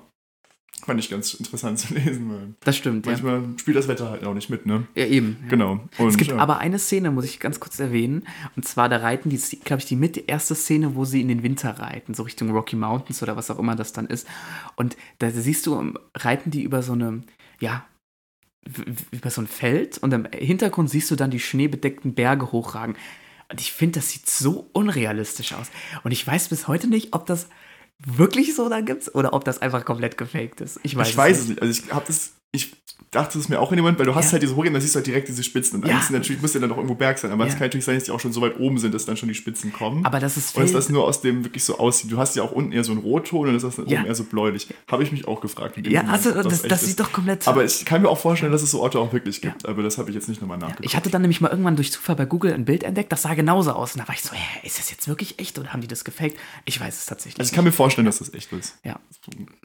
Das, aus dem Gefühl her. Es ja. kann natürlich auch sein, dass es gefaked ist, aber ich denke nicht, dass er Tarantino sowas faken Weil Tarantino, Weil eigentlich macht er ja. das. Eigentlich will er ja eher realistische Sachen abbilden. Eben. Also ich kann genau. mir nicht vorstellen, dass das gefaked ist. Deswegen aber, wundert es mich, weil Tarantino auch eher so, so alles sehr praktisch machen möchte. Ja, weil manchmal einfach Bilder so gut sind, dass man gar nicht glaubt, dass sie echt sind. Ja, ja, also, ja. ja. Genau, ja. Ja, sowas hätte ich jetzt zu äh, Kulisse und Location gehabt. Hättest du noch irgendwas?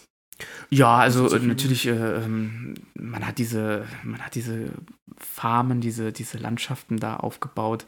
Ähm, diese, diese, diese, Häuser da, diese Plantagen extra für den Film. Ich weiß nicht, wie weit die schon so fertig waren, beziehungsweise wie weit das vielleicht auch für den Film noch alles angepasst werden musste, diese Plantagen. Aber das sieht doch alles sehr authentisch aus. Also das finde ich auch sehr gut. Ähm, genau. Finde ich gut gemacht, ja. Da als kleine Sache, was mir so auffällt, das hat jetzt auch wieder was Technisches zu tun. Und zwar diese Szene, wenn die äh, vor dem Haus von dem Big John, Big Daddy, oder? Big Daddy, ach ja, wer auch immer, ähm, Big Daddy ankommen, äh, da bleiben die ja mit ihren Pferden vor diesem Haus stehen. Und zu dem Zeitpunkt, als sie es gedreht haben, ist das Sonnenlicht wohl so stark eingefallen, dass sie das nicht drehen konnten. Und die haben dafür an diesem Haus auf der einen Seite, damit das Licht ein bisschen abgedunkelt wird, riesige, riesige, wirklich abnormal große Wände aufgebaut, die das Licht äh, diffuser machen sollen. Und das sieht, wenn du dir das anguckst, das sieht aus wie so eine 20 Meter hohe Wand, die da wirklich direkt am Haus steht, nur um so eine passende Belichtung dafür zu erzeugen. Das fand ich so krass, dass er das wirklich gemacht hat. Sieht bombastisch aus. Und du siehst es auch im Film, weil es halt einfach schattiger wirkt, ja, weil sonst wäre es wahrscheinlich viel zu hell gewesen, ja. Genau. Das ist mir nur so aufgefallen, noch so als kleiner Zusatzeffekt für Location, ja. Genau. Gut, Maskenbild und Effekte. Sehr blutig. das habe ich, mir, hab ich äh, mein erster Punkt ist viel Kunstblut. ja, genau. Also das habe ich mir auch als erstes aufgeschrieben. Ja. Aber zu Kostümen würde ich auch sagen, da gibt es sehr viel ausgefallene Kostüme. Ich finde das Kostüm, dieses graue, diesen Mantel von mhm. dem Schulz sehr schön und auch ähm, das blaue das von ist, Django. wollte ich gerade sagen, das blaue von Django, was ja mehr so an Brock angelehnt ist mhm. und das basiert irgendwie auf einem Gemälde, das es auch noch gibt von irgendwie einem Jungen, der in so einem blauen Anzug ist. Und was ich ganz schön finde, ist, ähm, Calvin Kenny hat immer so diesen blutroten oder ich weiß nicht welcher, Bordeaux-Rot, Burgunderrot, keine Ahnung, wie genau ja. der Ton, Rotton genannt wird, aber so ein Rotton. Und finde ich zum einen lustig dass, oder schön, dass die Wände im Haus exakt denselben Rotton haben wie er. Es gibt diese Szene, wie er da steht und dann, finde ich, verschwimmt das so ein bisschen zwischen Jackett Aha. und Wand. Und dass Django sich einfach am Ende diesen, seinen Anzug klaut. Also ja, er hat in der ja. letzten Szene ja dann das an. Das finde ich cool. Und das, das passt auch zu Django viel mehr. Es tut äh. Jamie Foxx auch deutlich besser. das stimmt. Ja, fand ich cool. Also so Kleinigkeiten. Ich glaube, er sagt das sogar, dass er, dass ihm das gut steht. Zu dann Steven oder so. Da ist aber auch zu, zum Beispiel zum, ähm, das stimmt mit so einem Kostüm, da, da, da gebe ich dir recht. Das hat mir auch sehr gut gefallen. Oder allgemein auch das, ähm, ähm, äh, diesen, diesen Wagen vom King Schulz, dass er immer am Anfang mit diesem Wagen unterwegs ist, finde ich auch ganz toll. Ähm, aber zu, den, zu diesen blutigen Effekten, da was du gesagt hast, das ist natürlich, äh, das ist schon heftig. Also was du da geboten bekommst, äh, finde ich auch krass, wie sie, ich weiß nicht, wie sie es gedreht haben, weil am Ende dieses wirklich sehr, sehr blutige Spritzen in diesem Haus, das muss auch eine Planung erfolgen, wie man sowas dreht, damit es dann auch im Endeffekt gut ist, weil du hast so eigentlich nur eine Chance, sowas zu machen. Und am Ende, wenn du das ja angeguckt hast, das Haus war ja wirklich, die Wände im Flur waren ja weiß und am Ende waren die ja alle rot. Ja? Und das finde ich immer auch eine planerische Sache, wie man diese Effekte plant, dass man das alles realistisch drehen kann. Hier in dem Film vielleicht noch nicht ganz so krass.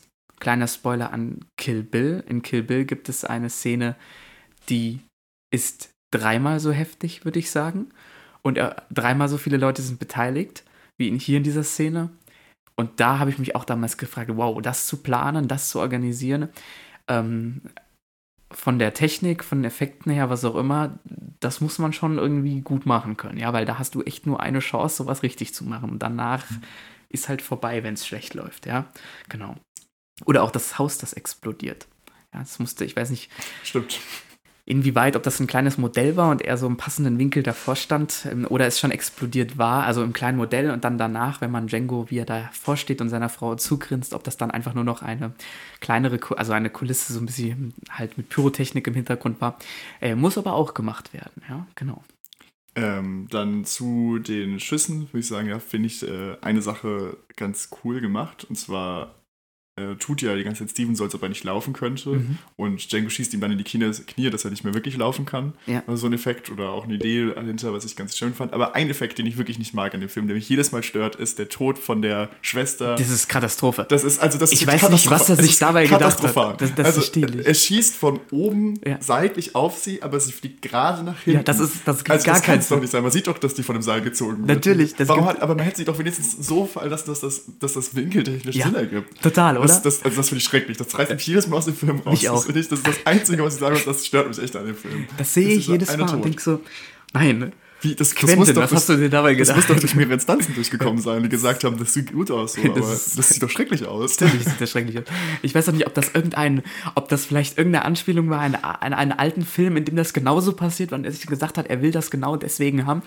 Ich weiß es nicht. Ja. Also es ist ja, allgemein ist es ja immer alles sehr übertrieben, comichaft dargestellt, diese ganzen Tode von den ganzen Figuren. Und vielleicht wollt ihr auch einfach, dass sie dann so richtig krass zurückfliegt, dass das einfach so überspitzt dasteht. Aber man hätte sie ja wenigstens nach hinten fliegen lassen Mhm. Ja. können. Aber nicht, also so. Oder seitlich so nach hinten, Ja, genau, seitlich genau. nach hinten, dass es halt Sinn ergibt, wie sie nach hinten fliegt, aber nicht, nicht in die exakt entgegengesetzte Richtung, wie die Kugel fliegt. Also das fand ich, nee, Nee, das, das stört mich ein bisschen. das, das hat mich auch gestört, das stimmt, ja. Ja. Genau. Ja, aber sonst, äh, ähm, was ich cool finde, diese Explosion am Ende, wenn der äh, Tarantino selber sich mit dem Dynamit in die Luft fliegt und dann hast du diese riesige Rauchwolke und dann siehst du auf einmal wie von, also siehst du ja nicht, aber ich denke mal, sie haben es so gemacht wie von, also sehr neblig und dann haben sie von hinten diese Scheinwerfer angemacht, damit man Django dann auf einmal aus diesem Nebel hervorragen sieht. Das finde ich bis heute immer noch cool, dieser Nebel und dann wumm, steht er da auf einmal, ja. Gefällt mir total, ja. ja, auf jeden Fall. Genau. Tja, dann würden wir zur Musik kommen und ich glaube, da bist du eher unser Genau. Fachmann hier. Äh, genau, also wir hatten es ja schon gesagt, das ist eine Mischung aus dem Soundtrack, den sich Tarantino vorher schon rausgesucht hat. Das ist ja oft bei seinen Filmen, dass er schon vorher weiß, welche Lieder er benutzen will und hat dadurch schon so ein bisschen das Pacing von den Szenen, wie er das machen will, wie der Film abläuft und hat schon dann so ein bisschen im Kopf, die Musik läuft da, das passiert dann. Und was hier besonders ist, er hatte jetzt auch eigens komponierte Musik für den Film von Ennio Morricone, der lustigerweise nach dem Film gesagt hat, er wird nie wieder mit Tarantino Ja. zusammenarbeiten, weil das war so schrecklich, der weiß ja gar nicht, wie man Musik einsetzt im Film. Und dann hat er sich dann doch nochmal breitschlagen lassen, Fateful Eight, und für den Film hat er dann sogar einen Oscar bekommen. aber das war dann ersten. sein letzter Film, glaube ich, sogar gewesen. Ich glaube, danach. Ich weiß nicht, aber er auf jeden Fall hat er endlich mal einen. Oscar bekommen. Ja, ja, ja. ja. Aber genau. Und Hat er schon sehr gute Musik zu Spiel mir das Lied vom Tod damals gemacht. Oder The Good and Bad and the Ugly, Ja, sowas, ja. die Richtung. Ja. Also, oder Also generell die Dollar-Trilogie. Ja. Es ist ja auch von Ennio Morricone. So ein großer Komponist der ganzen Western, Spaghetti-Western-Filme. Genau. Und wir haben natürlich bombastischen Einsatz von Lieder. Also ich möchte, glaube ich, so habe ich meine zwei Lieblingsmomente so von Liedern. Das ist, habe ich schon mehrmals erwähnt, ist Freedom, das Lied, wenn das, äh, wenn die da diesen Rückblick haben, wie die versuchen von dem Ding abzufahren, das ist so ein Gänsemoment für mich. Und am Anfang von, wie er über diesen Schrank springt oder irgendwie sowas und dann die Leute niederballert. Äh, und im Hintergrund läuft anscheinend ein Remix, ein Mix von Payback von James Brown und von Tupac äh, Untouchable. Und Mhm. das ist so geil, das Lied. Das passt so. Und das ist so Rapmusik, was man Ja, gar äh, nicht in der Western war. Das das gibt es auch schon vorher, dass es ja. Rapmusik. Und denkst du, das passt doch gar nicht. Doch, es passt genau. Es passt einfach perfekt. Das stimmt, Und ja. das, ist ja einfach so. Wahnsinn, wie gut diese Musik in diesem Film passt. Ja. Also grandios. Meine Lieblingsmomente sind, glaube ich, ähm, äh, so mit der erste Song, in dem, tatsächlich in dem Moment, wo, äh, weil ich das immer schon erwähnt habe, wo er dann sagt, ähm, sie schulden mir 200 Dollar und dann beginnt diese Musik, glaube ich, und dann siehst du, wie sie davonreiten. Das finde ich, äh, da den Einsatz perfekt gewählt von dem Song und auch dann, wenn Django und ähm, äh, der Schulz auf der Farm einreiten vom Candy und man sieht, wie diesen Blick vom Samuel L. Jackson, wie er diesen Django da auf dem Pferd sieht und diesen Blick und diese Musik dazu, das sind für mich, glaube ich, die zwei Highlights in diesem Film, wo ich denke, wow, hier ist richtig, richtig gut eingesetzt, die Musik. Ja. Drei andere Beispiele, wollte ich auch mal nennen. Also, wir haben natürlich das Titellied Django, was ja auch schon aus dem, Mhm. ich glaube, aus den 60ern ist der Film, ist ja dasselbe Lied, wo halt das natürlich auch vorkommt, was einfach cool ist. Mhm. Das passt natürlich für den Genau, Film. ganz am heißt ja auch Anfang. Ja, Django, ja. also super. Dann hat auch der Schulz sein eigenes Lied bekommen, wo so über ihn gesungen wird, no, wo irgendwie He had a horse und sowas. Ja. His name is Schulz. Fand ich auch schön. Ich glaube, das ist sogar das, das ist das am Anfang, da wo er dann den erschossen hat. Genau, das, erste kann sein. dann, das ja. ist schon cool. Und auch ganz am Ende, wie er dann auf dem Pferd sitzt und so seine Angeber Skills zeigt auf dem Pferd, wie gut Mhm. Ja. er reiten kann, aber er ist eine Zigarette im Mund, läuft auch noch dieses eine Lied. Ja. Ich glaube irgendwie Trinity oder sowas heißt Genau, das. Trinity, ja. Das ist super. Also, ja. Das, das stimmt, die sind, die sind sehr gut ge es gibt keinen Song in diesem Film, wo ich sagen würde, der bleibt nicht im Gedächtnis. Es gibt oft Filme, wo nicht alles so im Kopf bleibt von Musik her, auch bei Soundtracks, aber bei dem Film ist das so gut gemacht. Aber was ja- Tarantino also- hat ja diese Art, dass er nicht extra für den ganzen Film Musik Ja. einspielen lässt, sondern immer irgendwelche Lieder, außer die schon existieren. Bei. Hateful Eight. Der hat dann einen kompletten eigenen Ja, Soundtrack genau. Das, das war aber der einzige, oder? Ja, ich glaube schon. glaub, da hat er- und also er hat schon immer ja dieses Händchen gehabt. Wir hatten ja in Pulp Fiction Mhm. die Szene mit ähm, zum einen Misalou, dann natürlich am Anfang, man kennt das Lied, ich weiß jetzt nicht, ob du weißt, welches ich meine, wenn da dieser am Anfang der Titel kommt und dann hast du Ja, ja, das Lied ja, genau, oder auch bei der Tanzszene, wo Die- Never Can ja, Tell genau, von Jack das sind läuft oder auch Wahnsinnig gute. äh, Stuck in the Middle with You in Ja. Reservoir Dogs, du weißt, welche Szene ich meine. Und die Leute, die den Film kennen, die wenn die Szene bleibt im Kopf, seitdem kann man das Lied auch nicht mehr in Ruhe hören. Ja, es Und ist. ich weiß auch nicht, ob es nur The Middle heißt oder irgendwie Stuck in the Middle with Das You. weiß ich ich auch glaub, nicht. mal, Egal, aber du weißt, welches Lied ich meine. Tarantino kann das und ich finde, in dem Film hat das einfach nochmal auf die Spitze getrieben. Genau, also er macht das sehr gut. Äh, was mir auch noch ein, ein Song ist mir gerade noch eingefallen, den ich auch sehr gut. Ja, diesen Moment, wenn er den ersten Brittle-Bruder äh, schießt. Der, und er steht dann da in diesem Anzug und die Kamera fährt genau auf ihn zu. Da ist diese, diese Musik dabei und das ist, das ist so passend dann auch zu dieser Musik geschnitten und diese Kameraperspektiven passen dazu. Also allein wenn, wenn weißt du, du kennst, du kennst doch diese Szene, wo er, wo er dann der Brittle-Bruder den auf der Peitsche hauen mhm. möchte und dann sagt er, ähm, Django, hey du irgendwas und dann dreht er sich um und dann fährt die Kamera auf den Django, wie er da so mitten in diesem kleinen Plantagenfeld steht, drauf zu und diese passende Musik dazu, um ihn sozusagen ähm, zu zeigen, wie er, was er aus ihm jetzt geworden ist, finde ich einfach genial gelöst. Wo, ja. wo er dann in den Bibeltext schießt, gefällt genau. mir, wie du stirbst, Boy. Also genau. Toller Satz auch. Genau. Und ähm, was ich auch noch schön finde, ist, äh, für Elise wird ja auch auf der Harfe gespielt. Genau, Die ganze Zeit, ähm, auch nur der erste Teil deines Stücks, weil, keine Ahnung, aus irgendeinem Grund.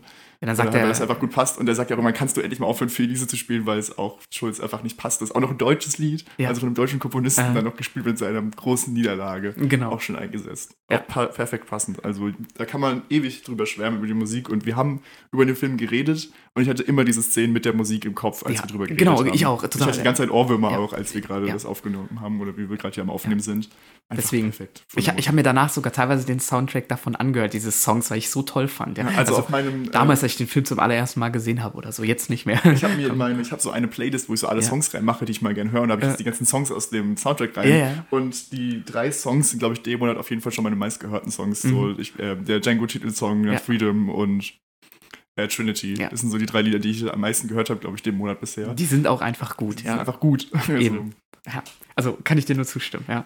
Also bevor wir jetzt hier noch ewig weiter über schwärmen genau. über die Musik, wollen wir einfach mal die Rezension anfangen. Willst du mit dem Genre anfangen? Ich, ich, kann gerne mit dem Genre anfangen. Also wir haben ja das jetzt hier schon festgehalten. Man hat es ja schon gehört, dass wir eigentlich beide begeistert sind von dem Film. Und ich habe dieses Genre, es ist nicht mein Genre, ich sehe es nicht oft, ja, aber ich schaue diesen Film einfach unglaublich gerne. Und diese, diese Western-Art, die da erzeugt wird, diese ähm, Handlung, die dahinter steckt, ich finde es einfach so, wie Tarantino es macht, genial. Ja, und das ist von mir als Western mit Italo-Western, ich weiß, er liebt sowas auch, also Tarantino mag sowas, ist für mich voll gelungen, ja. Also diese, ist es vielleicht nicht das, was, was man, was, was man in einem normalen vielleicht Western oder Italo-Western erwartet oder was auch immer. Äh, man, die sind ja doch immer ein bisschen anders inszeniert, aber so wie er das inszeniert hat, finde ich das toll. Ja, ich, mehr kann ich dazu nicht sagen, ja. Also zu Genre habe ich mir ja auch genau einen Satz aufgeschrieben, den würde ich jetzt einfach mal ganz sicher beschreiben. Ein moderner Western, der sich Vorbilder von früheren sucht und den eigenen Touch von Tarantino hat und dadurch zu etwas ganz Besonderem genau, wird. Genau, das ist ein sehr perfekter Satz, der bringt es besser also, zusammen, als was ich gesagt habe. Ja, also das ist so auch was du denn ja. gesagt hast. Also ja. man kann es schwierig vergleichen mit alten. Ich habe auch nicht so viele ältere Western gesehen, mit denen ich es gesehen habe. Natürlich Ähnlichkeiten, aber auch über Ähnlichkeiten mit anderen Tarantino-Filmen. Bastards war ja auch schon so ein bisschen Western-mäßig gemacht die ganze Zeit, so vom Stil ja, her. Ja, er hat immer sowas drin, ja. ja. Reservoir Dogs hat da auch schon Elemente davon drin. Also ja. das, das, das, war schon immer so. Oder Kill Bill. Ja, es war schon immer so, was, was er gemocht hat und was er gerne gesehen hat, ja. Genau zu deiner, was ist deine? Dann äh, meine Rezension, also ich, dann, ich lese das auch einfach das vor, was ich aufgeschrieben habe, das ja. ist kurz und das lasse ich jetzt einfach so. Also ein durchweg unterhaltsamer Film, der auch sehr brutal ist, also muss man mhm. mögen und die damalige Zeit gut darstellt, auch mit der Grausamkeit. Mhm. Mit sehr guten Figuren, die natürlich sehr überspitzt sind, Tarantino-typisch, aber mit klasse eingesetzter Musik und natürlich, die das alles noch untermalt. Die Figuren handeln perfekt, wir haben wieder diese wunderbaren Dialoge. Es gibt für mich außer dieser eine Szene mit dem Schießen nichts an dem Film auszusetzen ja. und ich würde dem Film jetzt einfach sagen, ich gebe dem 10 von 10, weil ich liebe den Film und es ist schon der zweite Film, den ich jetzt hier in elf Folgen schon 10 von 10 gebe. Und ich hoffe, man denkt nicht, ich gebe das zu inflationär, weil wir haben vorgeplant. Mhm. Und es wird in den nächsten Wochen wieder einen Film geben, den ich 10 von 10 Punkte geben werde. Und ähm, ich weiß nicht, ja. ob du schon weißt, welchen ich meine, aber es gibt, wird auf jeden Fall wieder einen geben. Ich bin mal gespannt. Aber ich weiß, ich gebe das vielleicht vielen Filmen 10 von 10, ja. aber es, die Filme, die ich liebe, dann finde ich es auch einfach affig sagen, nee, dem gebe ich keine 10 von 10. Doch. Mhm. Also ja. gerade der kriegt 10 von 10. Ja, genau. Also du hast im Prinzip alles gesagt. Ich, ich kann das nur ergänzen. Ich wiederhole das jetzt eigentlich auch nicht zum Großteil. Ich erwähne nur noch mal dieses, ähm, dass ich es toll finde, dass man diese, diese Kapitel auch so ein bisschen mit drin hat und erst sozusagen ab dem zweiten Teil diese wirkliche Handlung da hat. Sorry aber alles andere eingebaut. Ähm, ist einfach genial. Ja, die, der Humor, die Ernsthaftigkeit, die Brutalität, die Realitätsnähe von vielleicht ein bisschen Überspitztheit, ähm, wie es damals war. Finde ich einfach super gut gelöst. Und jetzt nochmal so aus Perspektive, es ist der allererste Film von Quentin Tarantino, den ich gesehen hatte. Ich hatte vorher keinen anderen gesehen. Ich glaube, meine auch. Und ja, und, und ich habe mich seitdem in diese Art des Filmemachens von ihm komplett verliebt und deswegen kann ich da eigentlich auch nur die 10 geben, weil es ist einfach, es ist einfach die, die, die Art, wie ich den Film cool, also ich mag es einfach so, wie er diese Filme inszeniert, auch wenn das mal ein bisschen brutaler ist. Ich liebe das, ich habe das in allen seinen anderen Filmen auch geliebt und ja, das, das kann ich eigentlich nur sagen, also gut gemachter Film. Man merkt, wir sind begeistert. Wir sind begeistert. wir, sind, wir sind begeistert. Ich hoffe, Genau. alle Menschen, die den Film gesehen haben und uns hier zuhören, Ja. sind auch so begeistert von dem Film. Genau. Ja. Ähm, Aber es ist auf meinem, ich habe so mein Tarantino-Ranking von all seinen Ja. Filmen, ist bei mir nur auf Platz 2. Tatsächlich. Also ist bei mir gar Bei nicht. mir ist, auch. Ist nicht mein Lieblings. Bei mir ist er auch genau, und du Platz weißt auch, weil ich weiß, welcher deiner Platz Genau. 1 ist, du weißt auch, welcher mein Platz 1 ist. Ich hoffe es, aber ja, ich Aber müsste es wissen. Ja, doch, ich weiß es. verraten ja. das jetzt aber noch gar nicht. Vielleicht genau. machen wir das, reden wir noch mal irgendwann darüber. Ja, genau, definitiv. Aber ich kann auf jeden Fall sagen, mein Lieblings-Tarantino-Film ist mein Lieblingsfilm überhaupt. Also, das ist ja mein. Ja, mein, mein, mein Lieblings-Tarantino-Film ist einer von meinen drei Lieblingsfilmen, so viel kann man sagen. Aber ja, genau. Aber so gesehen, es ist einfach ein toller Film. Also, er beginnt schon, er be dieser Film ist von der ersten Sekunde bis zur letzten Sekunde spannend. Ich höre mir jeden Moment gerne an. Ich sehe mir jeden Moment gerne an. Und ich wirklich, ich habe den jetzt vor ein paar Tagen ja nochmal geschaut. Ich habe wieder richtig gestrahlt, als ich den Film gesehen habe. Weil da habe ich einfach, äh, ich finde es einfach diese Art, diesen Humor, diese Art, wie er das inszeniert, einfach großartig. Einfach genial. genau. Und ich muss auch sagen, wie wir jetzt darüber geredet haben, ich habe auch schon, auch wenn es erst, glaube ich, fünf Tage her ist, dass ich den Film gesehen habe, ich habe schon wieder Bock, den Film Ja, zu gucken. das kannst du Wenn ich darüber rede, denke ich mir jetzt mal so, oh geil, das hat so viel Spaß gemacht beim Gucken, ich kann es mir gerade nochmal Ich, angucken. ich glaube damals, weil es der erste Film von ihm war, der mal so was ähm, hatte, was ich so aus anderen Filmen vorher noch nicht kannte. Ich glaube, ich habe den damals, ich will nicht sagen in Dauerschleife, aber als ich noch klein war, ich habe den mehrfach geguckt, hintereinander. Also nicht hintereinander, aber so, so einmal pro Woche, weil ich ihn einfach so toll fand, dass ich ihn öfters gesehen habe.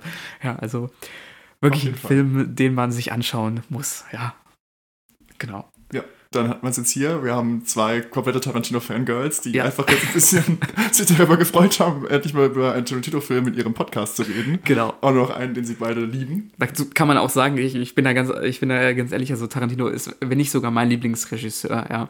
Also es gibt so drei Regisseure, die ich mag und er ist einer davon und äh, ja, genau. Ja, auf jeden Fall. Also, Er macht das einfach. Und ich, ich würde es so schade finden, wenn er jetzt sagt, dass er nach dem nächsten Film, der bald rauskommt, so, wenn er wirklich sagt, er hört auf. ich glaube, der hört auf. Also, ich Ich würde es ihm übel nehmen. Aber ich finde es auch cool, wenn man sagt, ich habe zehn Filme gemacht, die zehn Filme Ja, sind ja, mindestens gut, alle. Und dann hört man einfach auf und dann hat man ein Vermächtnis und sagt, ich habe mein Leben lang Filme gemacht, die sind alle super.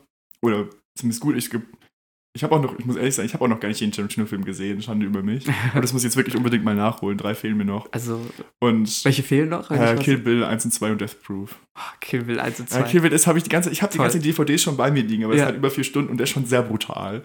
Aber nur Teil gehört. 1. Ja, Teil 1, genau. Teil Deswegen, 2 geht. Deswegen, ich bin mal gespannt. Und Death Ja. Proof, da hört man generell ja nicht so viel von. Aber ist halt auch- Grindhouse, ja. Ja, ist Grindhouse. Grindhouse. Den will ich mir aber auch unbedingt mal angucken. Ich habe mir jetzt auch gerade so im Kopf, wenn du geredet hast, fest vorgenommen. Die werde ich jetzt nämlich endlich mal gucken. Aber Das ist auch, mal da finde ich auch sein, muss man sagen, ich finde sein besser als äh, ähm, den von Rodriguez. Den, Den äh, Planet Terror. ja. Den finde ich äh, auch gut, aber Tarantino ja, macht es doch noch ein bisschen besser. ja, und ist nicht ganz so brutal wie der andere. ja, aber genau. ich finde sonst eigentlich jeder Tarantino-Film, den ich bisher gesehen habe, außer Jackie Brown, das war nicht ganz so meins, aber der hat auch eher nicht das Drehbuch geschrieben, der Ja. basiert ja auf einem Film, Ja. äh, auf einem Buch. Sonst finde ich. Ja, aber äh, Jackie Brown mag ich auch. Also der hat auch Also er Der hat eine sehr was, er dominante Frau als Hauptrolle und das finde ich sehr gut, Ja. auch mal hier so sowas Auf jeden Fall, er ist auch jetzt nicht schlecht, das will ich jetzt auch nicht sagen, aber ich finde ihn im Vergleich zu den anderen Filmen einfach nicht Mhm. Ja. so gut, die Ja, ich bisher gesehen habe. Ja, dann kommen wir eigentlich schon zu unseren Filmempfehlungen. Ich würde einfach mal anfangen. Und zwar ähm, habe ich zwei Filmempfehlungen. Einen haben wir eben schon genannt, The Hateful Eight, ähm, auch von Tarantino, den Nachfolgefilm von Django Unchained. Äh, sollte man sich auch mal angucken. Wenn man so ein bisschen das, was Tarantino mag und das im Western-Bereich gerne hat, dann sollte man sich den Film auf jeden Fall mal angucken. Natürlich auch alle anderen Filme von ihm, aber den jetzt so, wenn es so ein bisschen mehr in dieses Genrebereich auch gehen möchte. Und im ganz krassen Kontrast dazu, den Film habe ich eben auch schon erwähnt, wenn man mal eine Western-Komödie sehen möchte, gibt es viele, aber ich habe jetzt das genommen, weil hier Django parodiert wird, und zwar A Million Ways to Die in the West von äh, Seth MacFarlane. Ich mag Seth MacFarlane, der ist ein toller Regisseur, ein toller Schauspieler. ähm, auch, wenn's, auch wenn das sehr viele vielleicht nicht finden, ich weiß es nicht, ich mag ihn.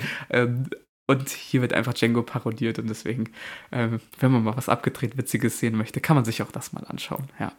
äh, dann möchte ich das auch meine Filmempfehlung machen. Ich möchte jetzt gar keinen Tarantino-Film empfehlen. Ich glaube, man kann einfach als absehen, dass wir jeden Film von ihm einfach Ja. empfehlen. Deswegen möchte ich jetzt einfach einen Film äh, empfehlen, den ich erst letztens gesehen habe, was ich auch bereue, dass ich ihn jetzt erst geguckt habe, weil glaube ich, das im Jahr 2008 ist, der teilweise auch schon sehr brutal ist in seinem Kampf, zumindest Brücke sehen und sterben.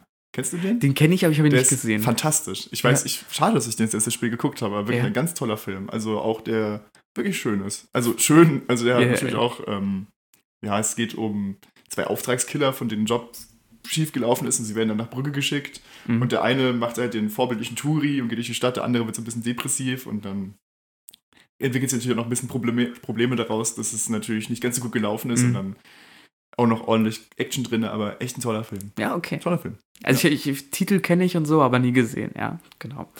Ja, gut. Dann nähern wir uns jetzt eigentlich schon dem Ende unserer Folge, die heute ganz schön lange gedauert hat. ähm, und äh, ja. War auch ein langer werfen- Film. Also- auch ein langer Film, das stimmt, Ja. ja. Und werfen dann schon mal einen Ausblick auf äh, nächste Woche. Und zwar Da kommt was ganz anderes. wieder was ganz Also, anderes. äh, schon wieder Genrewechsel. Also, Ja. wir machen schon, also krass. aber ein als Genre, es- den, das wir als- eigentlich auch gerade erst noch gar nicht so lange her hatten schon, ja, wenn man so will. Man könnte ja meinen, wir planen das, dass wir immer andere Genre machen. Dass wir immer so einen krassen Genrewechsel haben. Es ist ja merkwürdig, ne? Das ist total als merkwürdig. als wär's geplant. Ja, es wäre geplant, ja, total. Ja, Genau, und zwar widmen wir uns einem äh, noch gar nicht so alten Film, der jetzt auch relativ neu ist. Und zwar gehen wir wieder in den Horror-Thriller-Bereich, wenn man so will. Und zwar dem Film Smile, der im Deutschen noch einen Untertitel hat, den ich aber nicht gut finde, deswegen bleiben wir Kannst bei du's auch Smile. sehen? Ja, genau, irgendwie so heißt der Untertitel.